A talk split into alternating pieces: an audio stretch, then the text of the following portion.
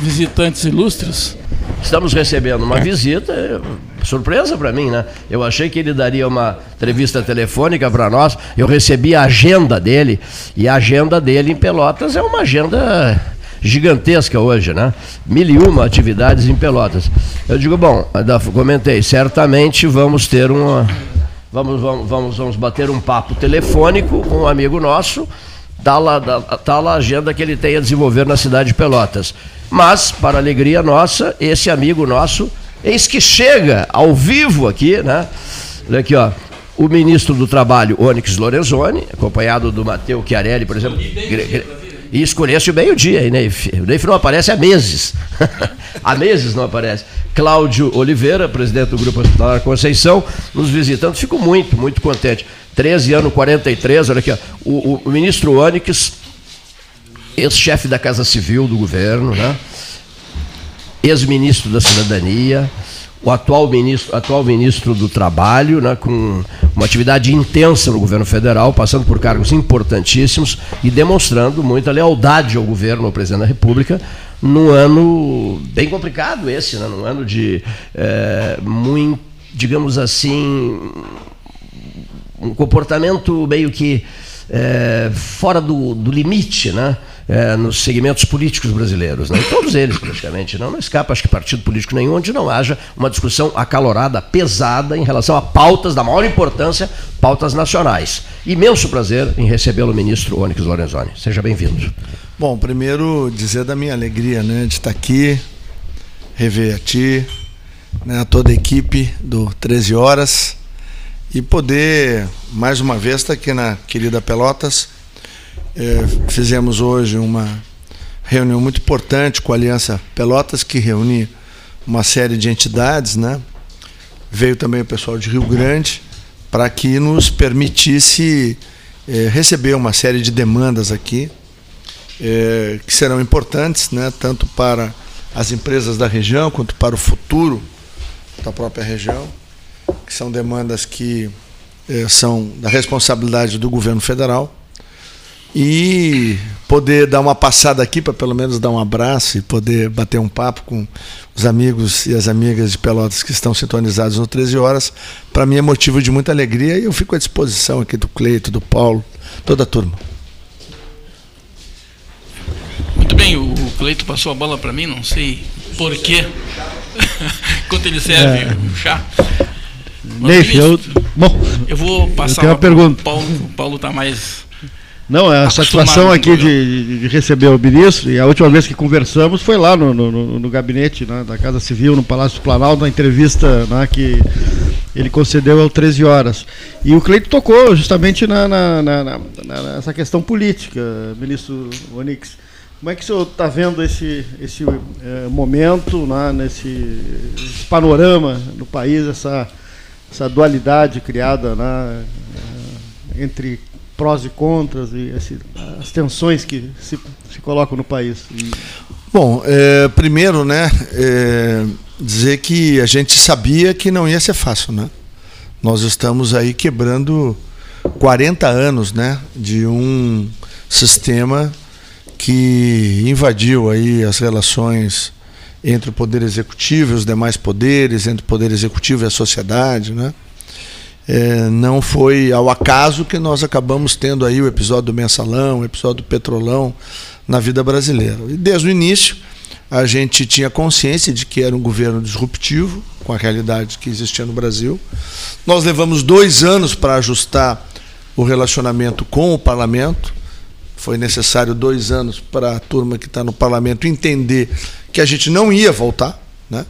que é, o presidente Bolsonaro, o grupo de ministros que ele montou e o que ele representava dos 57 milhões de votos que ele teve, exigiam que o Brasil fosse numa outra direção. Então, a gente foi, né, cortando ministérios, diminuindo os níveis hierárquicos, simplificando a vida das pessoas, fazendo a lei de liberdade econômica, a reforma da previdência, trazendo mais de 500 bilhões só no primeiro ano de investimentos estrangeiros, né? A gente foi dando condições de que o país, no final de 19, pudesse olhar para frente e dizer, opa, tem futuro. Né? E as pessoas foram recuperando né? o orgulho de ser brasileiro, né? voltar a valorizar os símbolos nacionais. Né? E aí entramos em 2020 com as dificuldades que a pandemia trouxe, não apenas para nós, mas para o mundo todo. E hoje é, é muito interessante, né? Tu olha de dentro e ouve as pessoas de fora do Brasil dizer que aqui no Brasil a gente ouve que está tudo errado. Lá fora a gente ouve que o Brasil é um dos países do mundo que melhor soube combater a pandemia. É uma coisa é, é, é contraditório e é muito interessante de ver isso, né? Brasil foi o quinto país que menor, menos caiu o PIB ano passado e a previsão era derrubar 11%, caiu 4%. Né? É, o Brasil tem um dos maiores volumes de cura do coronavírus do planeta. E nesse exato momento o Brasil é o terceiro país do mundo em é, número de vacinas distribuídas e aplicadas. Perde para quem? Perde para a China, perde para a Índia, e nós estamos taco a taco com os americanos, que também são produtores de vacina, e nós, muito brevemente, seremos produtores de vacina. Né? Por conta daquele pacote tecnológico comprado da Universidade de Oxford pelo general Pazuello. Então, é, o Brasil, a economia brasileira, não somos nós que falamos, todos os economistas e as principais agências né, do mundo todo avaliam que o Brasil deve crescer de 5% a 6%. E hoje nós, lamentavelmente, vivemos um momento muito tenso no Brasil por conta de que, curiosamente, os guardiões da Constituição rasgaram a Constituição. Ou seja, eh, nós temos em algumas ações, não são todas, é importante fazer essa separação, algumas situações onde nós estamos vendo aí uma série de arbitrariedades, uma série de negações, inclusive a estrutura toda jurídica, né, constitucional que o Brasil tem. Né? É, a gente acha que isso faz parte desse processo de ajuste e nós temos uma esperança, né? É, e o presidente é o homem que mais joga dentro das quatro linhas, né? É, lembrar que durante muito tempo foi vendido no Brasil de que poderia haver qualquer tipo de ruptura por conta do presidente. E o presidente deu o seu plano de governo, que é lá o caminho para a prosperidade, a primeira primeiro eixo é ser constitucional, o segundo era ser eficiente, o terceiro era ser fraterno. E nós, ao longo desses 31 meses de governo, nós temos sido exatamente isso, constitucionais, eficientes e fraternos. Então, eu acredito que vai haver uma acomodação, Paulo, eu acho que vai haver o ajuste, e eu espero que a gente tenha aí, daqui para o final do ano, né, a volta da completa tranquilidade, para a gente poder ter um, um episódio eleitoral em paz o ano que vem. É, não tem dúvida, essa questão política ela vai ser superada. Agora, eh, ministro Onix, há um desconforto, e eu sinto esse desconforto, é com uh, ações do, do, STF. E a, a, gente percebe isso nas pessoas. Há um desconforto. Quem acompanha política, quem estuda política, quem a história do Brasil e ah, está aqui o nosso Matheus Chiarelli, um professor de Direito Constitucional. Está vendo né, essa, essa, sensação de desconforto dessas pessoas que, que primam por, por, por, pelas coisas. Ah, o executivo governa, o legislativo né, está lá pra, no parlamento para garantir o processo democrático, a legislação, e o STF nas questões constitucionais. Mas nunca apareceu tanto, né? na mídia, uma coisa que eu queria até falar para o nosso ouvinte essa questão do desconforto. Pessoas que a gente conversa sentem também isso. Né? Então, está havendo essa. Sim, é, do ponto de vista da população, é, nós temos hoje né, uma população mais informada. Né? É, e as redes sociais acabaram dando uma potencializada naquilo que é feito no rádio. Né? É, o rádio cada vez mais forte, né, por é, conta exatamente. de ser aquele companheiro do, é. do dia a dia, né? É, mas hoje o que a gente está podendo verificar é, as decisões recentes de alguns membros, eu vou sempre fazer essa separação, de alguns membros do Supremo Tribunal Federal são completamente em desacordo com o que pensa a sociedade. Mesmo eu já tenho visto, inclusive juristas, Mateu, é, da, que tem uma militância de esquerda, né? Eu já vejo muitos deles já se pronunciando publicamente, né, em contrário às atitudes que têm sido tomadas por alguns membros do Supremo Tribunal Federal. através de artigos publicados em jornais ou de entrevistas, né? eles colocando a, o seu desconforto com essa situação que vem sendo criada no Brasil. Porque, bom, é, é, juiz julga, delegado de polícia faz inquérito, né? Ministério Público preside ação. Quer dizer, todo o arcabouço democrático né? que se constitui no mundo ocidental ele é construído assim. E o que nós estamos assistindo nesse momento é, por um ou dois membros do Supremo Tribunal Federal, agir em completo desacordo com aquilo que é dos raros consensos existentes, né? do ponto de vista da organização da sociedade ocidental. Então, eles também vão pagar um preço muito alto. Aí é que eu acho que com não havendo, havendo o equilíbrio e a ponderação que está havendo por parte do presidente do governo, o governo entrou com uma DPF hoje para questionar exatamente isso. Né? É, o que é a DPF? É alguma agressão ao Supremo? Não. É um instrumento legítimo para oferecer ao Supremo um momento de reflexão. Será que o Supremo Tribunal Federal não está precisando pensar melhor? Eu acho que sim. E acho que uma boa parte da sociedade brasileira também pensa assim. Bom, eu quero aproveitar o ensejo e antes de liberar aqui para que vocês conversem à vontade, descontra... é, é, a característica do debate, né? Ele gosta muito disso, né? Descontração do 13 horas. Não posso deixar de registrar a presença do prezadíssimo Daniel Ramos. Seja bem-vindo a esta casa. Ao lado dele, ao lado dele, um homem que vem também trabalhando e trabalhando bastante né, em relação a discutir, uh, discutir grandes pautas locais, o Fabrício Iribarren. Seja bem-vindo ao lado do Fabrício, o, o, presidente do Grupo Hospitalar Conceição, Cláudio Oliveira, Paulo Gastão Neto, diante do Paulo Gastão Neto, Mateu Querelli. Esse aqui para chegar aqui só com o ministro de Estado presente. Não é verdade? É, é dificuldade para Eu vim né? reivindicar os honorários.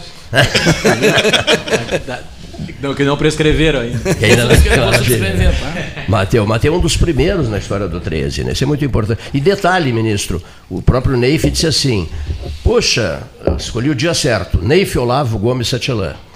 Né? Neif Olavo Gomes Satielã, um pedrosoriense, né? que junto comigo e outros, esses outros todos na nossa mesa de debates, é, já não estão mais conosco, né, Neif? Estão dirigindo um debate no andar de cima.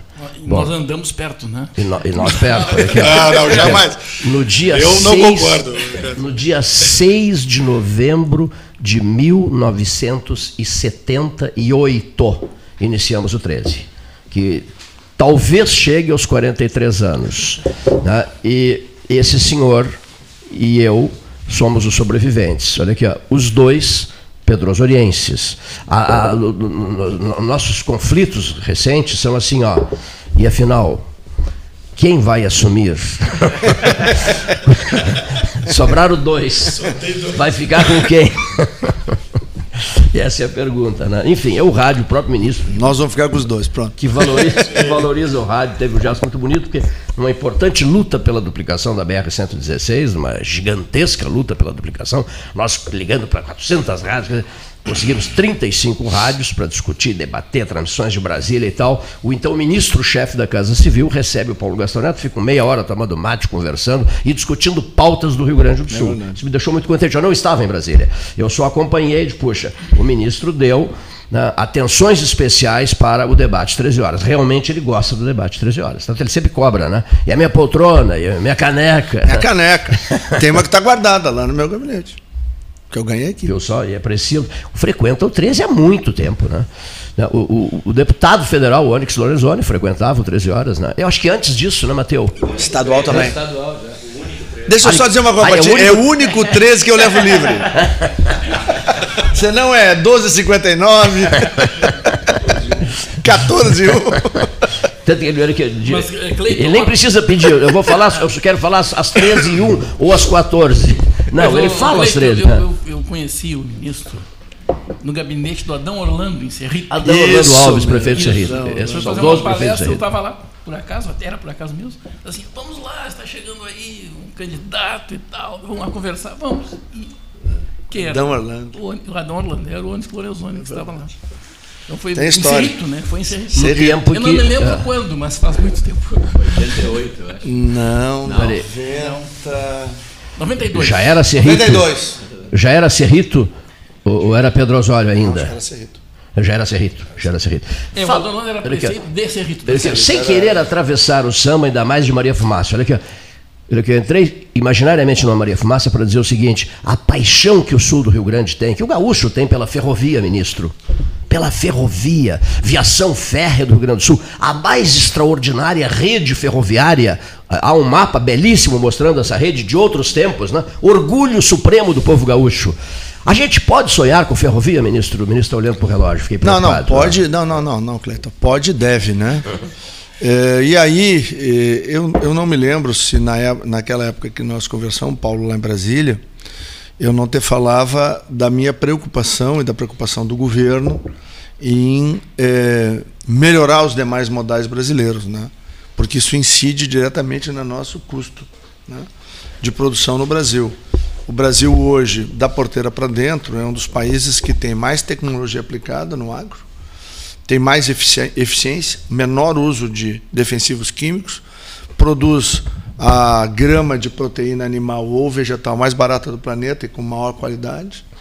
É, tem o boi verde e não precisa derrubar uma árvore para ser o celeiro do mundo. Né? Então nós temos uma característica que precisa ser reconhecida, exaltada. E áreas sobrando, né? E áreas sobrando. Onde é que está o nosso problema?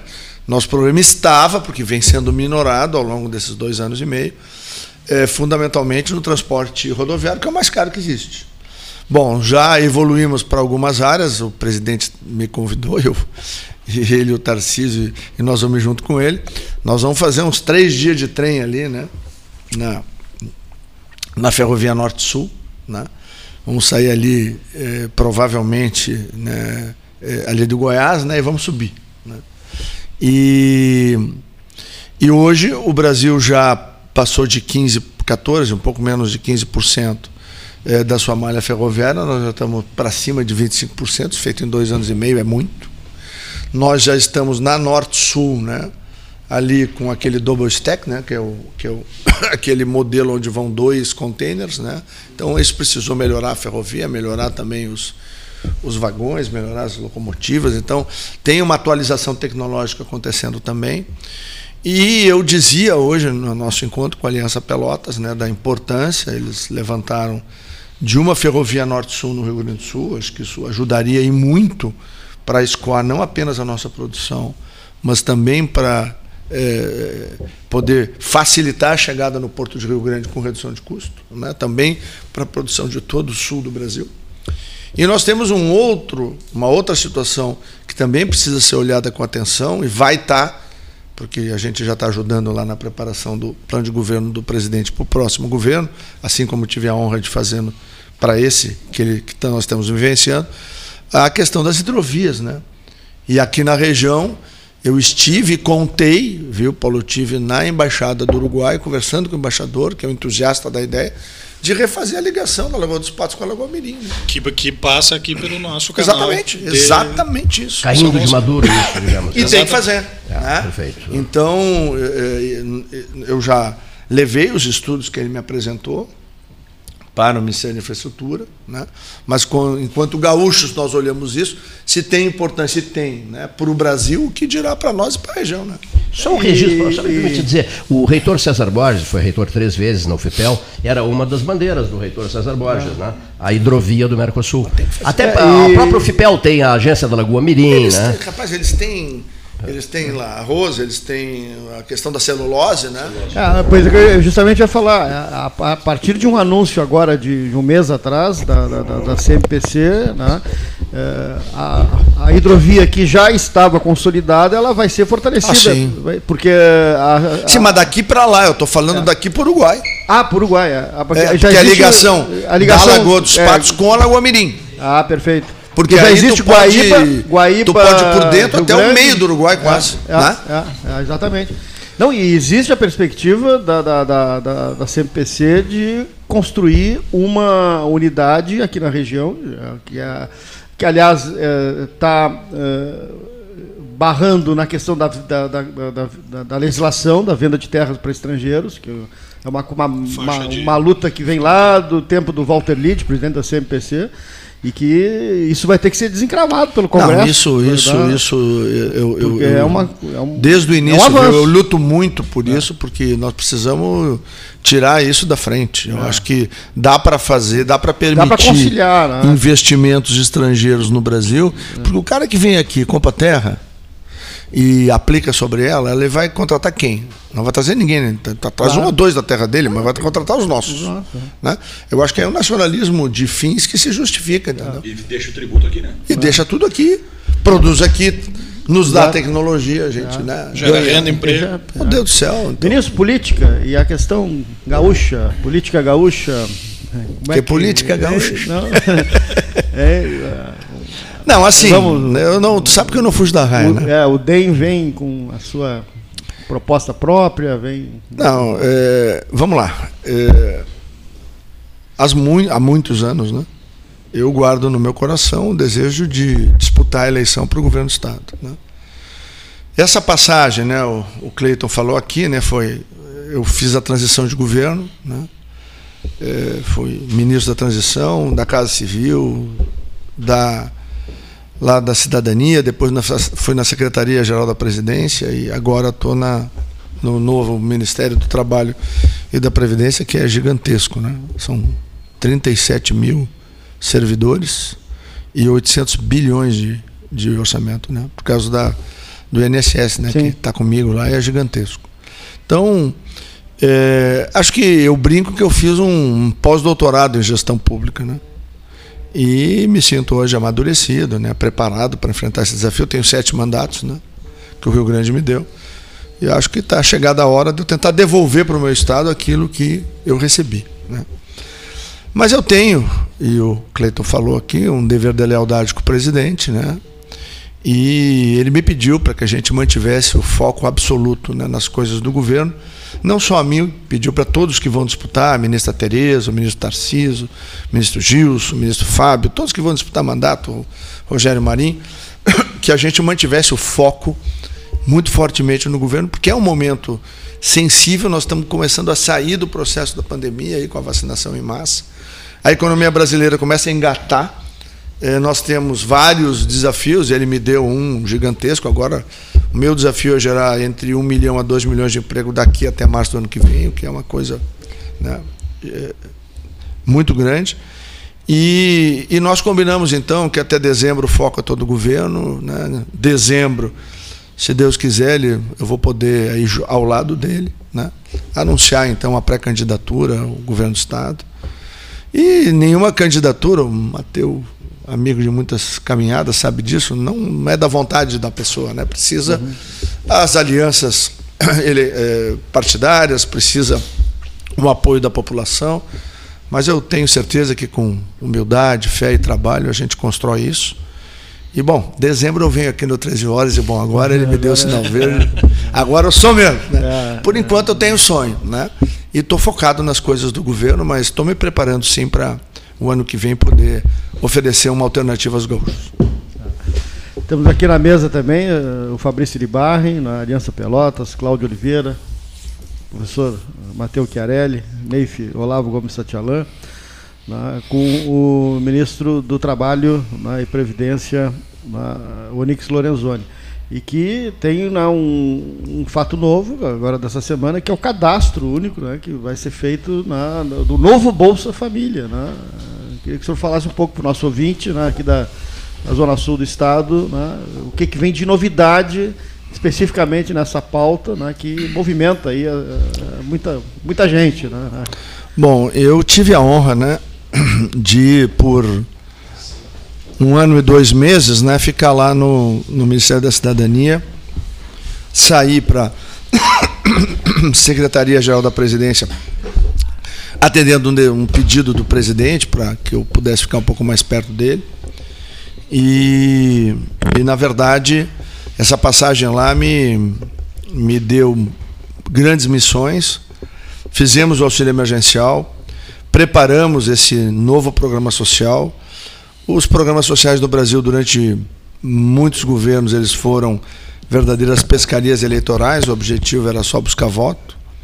E construímos um programa que trabalha com mérito, estimula a criança para estudar, os filhos das famílias pobres, eh, estimula também aquelas crianças que têm aptidão para o esporte. Então o Brasil vai colher no futuro muitos frutos desse, desse programa. Abre-se uma ampla avenida eh, para que as pessoas que estarão no Auxílio Brasil elas possam buscar uma oportunidade de emprego sem medo de perder aquele apoio do governo. Quer dizer, ela vai, por exemplo, uma mãe, né? ela vai trabalhar, ela recebeu.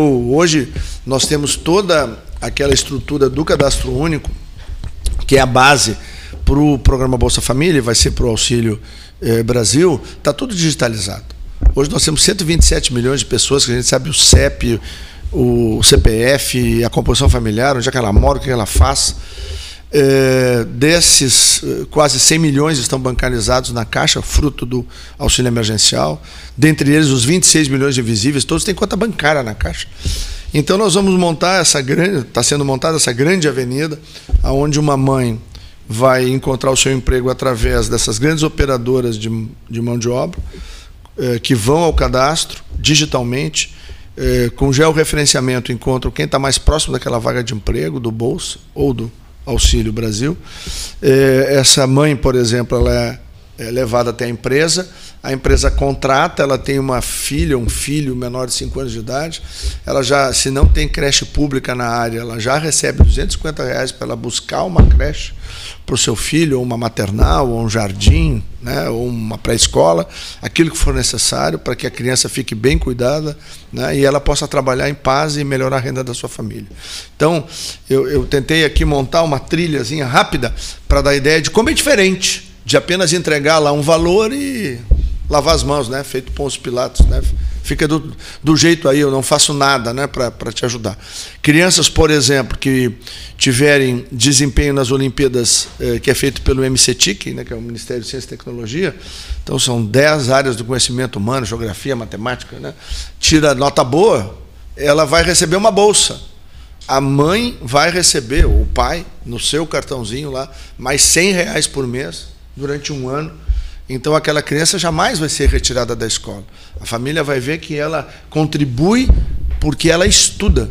E estudar vai passar a ser um valor muito forte, principalmente para as famílias de baixa renda. Então, eh, tem muitas transformações conceituais do que está sendo feito nisso que o presidente Bolsonaro sempre diz: eu quero que as pessoas sejam livres para escolher. Se não quiserem me escolher, ok, mas eu, eu quero ter a alegria, a satisfação de poder construir essa possibilidade. Entendeu? Uma pergunta necessária, eu sei que a agenda de vocês está complicadíssima, é, eu, eu, não quero abusar. Olha aqui, é, ministro, o senhor conhece bem os municípios do Rio Grande do Sul?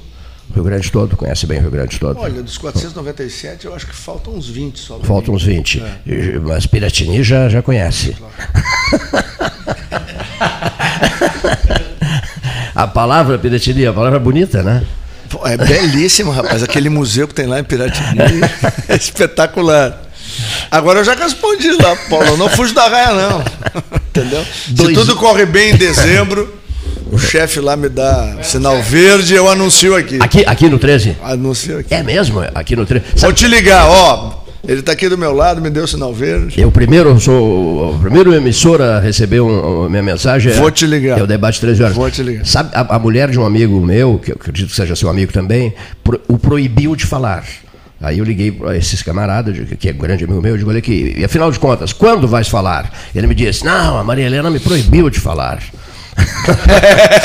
Agora, só quero te dizer uma coisa, fica tranquilo, a primeira fala será para ti. E não falou mesmo. E não né? falou, olha aqui, desde 1 de janeiro de, de 2019, ele não disse absolutamente nada. Participa, o, o, o, Cláudio Oliveira, né, que está desenvolvendo um trabalho tão intenso, marcante lá no, no GHC, o Cláudio, eu e o Gastal na, fazendo uma transmissão histórica aqui de escrutínio no início, foi uma marcante verdade. aquela, aquela cobertura, lembra? Muito bacana, foi É, é aquela- uma, cobertura, uma cobertura eleitoral. Nós gostamos de coberturas eleitorais, ministro Lorenzoni. E fizemos também com ele, o, o governador Sartori e o Walter Lídio, no Porto, no aquele Porto, 13 horas. Levamos 13 horas lá pro o. Sartori disse assim, irei especialmente, ah, tem que ter um 13 horas. Aí, aí se fez o, o, o Porto de Pelotas 13 horas, né? E o Sartori veio com o Walter Lídio, isso mesmo. E o ministro Lorenzoni já deu inúmeras demonstrações de apreço a 13 horas. Não, não, não temos do que nos queixar né? em relação a isso. Ele valoriza o rádio. Bom, e nós eh, temos que valorizar o horário. Né? E o ministro de Estado, visitando Pelotas, tem inúmeras missões a cumprir aqui. Pelo que agradeço muito. Eu que agradeço a oportunidade de estar aqui. Deixo a todos vocês um fortíssimo abraço. Desejo aí um final de semana abençoado e feliz aí a toda a comunidade de Pelotas e da região, que vai longe esse sinal aqui, já peguei. É, fica aí o compromisso, se Deus, claro, antes de dezembro a gente vai falar, né? É, mas é, quando vier o sinal verde eu ligo para cá e A primeira fala será para o Tá 13 bom? horas. Muito obrigado. Um abraço, prezado Abraço grande. ministro Onyx. Lorenzoni. Deixando o Salão Amarelo do Palácio do Comércio, vou aproveitar e vou perguntar, querido, satisfação.